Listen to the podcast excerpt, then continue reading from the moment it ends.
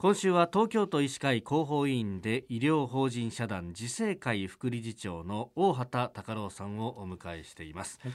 あの世の中老人介護施設もたくさんありますけれどもどうですか？先生のところで何か工夫されていることとかっていうのはあるんですか、はい。えー、もちろんあの一般的にはになっちゃいますけど入居者様ですか？の状態に、えー、気を配って、はい、えー、変化があれば、えー、必要な治療とか処置とかをですね、あの素早く判断して、うん、えー、必要な処置を与えられると、うん、そのためにあの病院も、はい、いくつかもありますのし、えー、またあのもっと大きな病院もあの板橋区をはじめいっぱいありますので、うん、お願いすることはあります。もちろんあの入居者様としては、はい、その人らしい生活を送っていただけるように心がけてはいます。まあ、あのこのコロナウイルスでもう社会のいろんなところが変わってますけれども例えばデイサービスも今はサービスを休止していたりだとかそういうことも考えるとこれから先ってその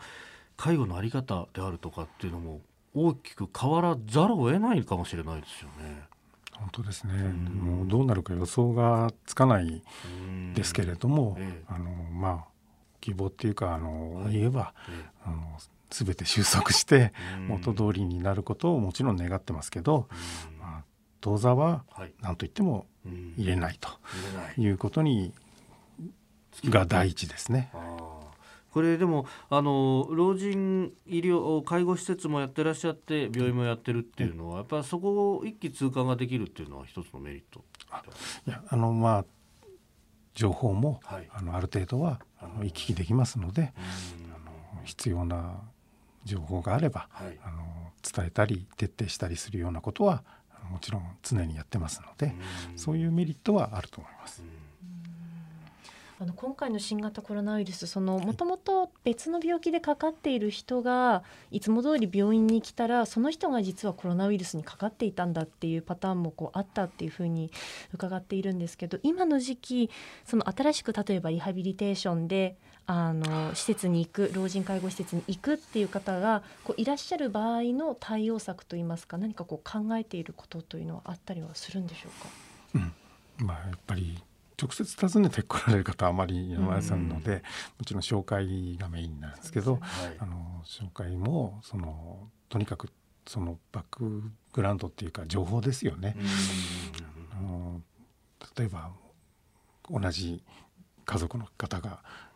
実は熱が出てたとかいうようなことがあればとても怪しいことにもなりかねませんのであのそういうのにはここ最近は特に気を使っていますね。だからあの受け入れ体制はもちろんあるんですけど、はい、あの審査みたいなものが多少厳しくじゃないですけどあの気を使ったチェックになることは仕方がない今日この頃ですね。より細かくヒアリングをしたりだとか本当ですね、そういうことを、まあ、そこをもうやらなきゃいけないっていうことに、この病気はなってくるわけですもんね。そうですねさあ先生最後に、まあ、医療従事者としてもうお聞きの皆さんにメッセージがありましたらお願いいたします。はい、えー、まあ、当グループはやはり老人医療がメインでやってますので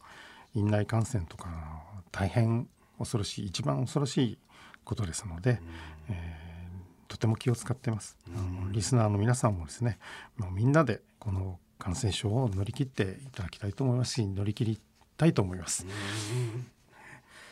えー、今週は医療法人社団自生会副理事長の大畑隆郎さんにお話を伺いました。先生一週間どうもありがとうございました。ありがとうございました。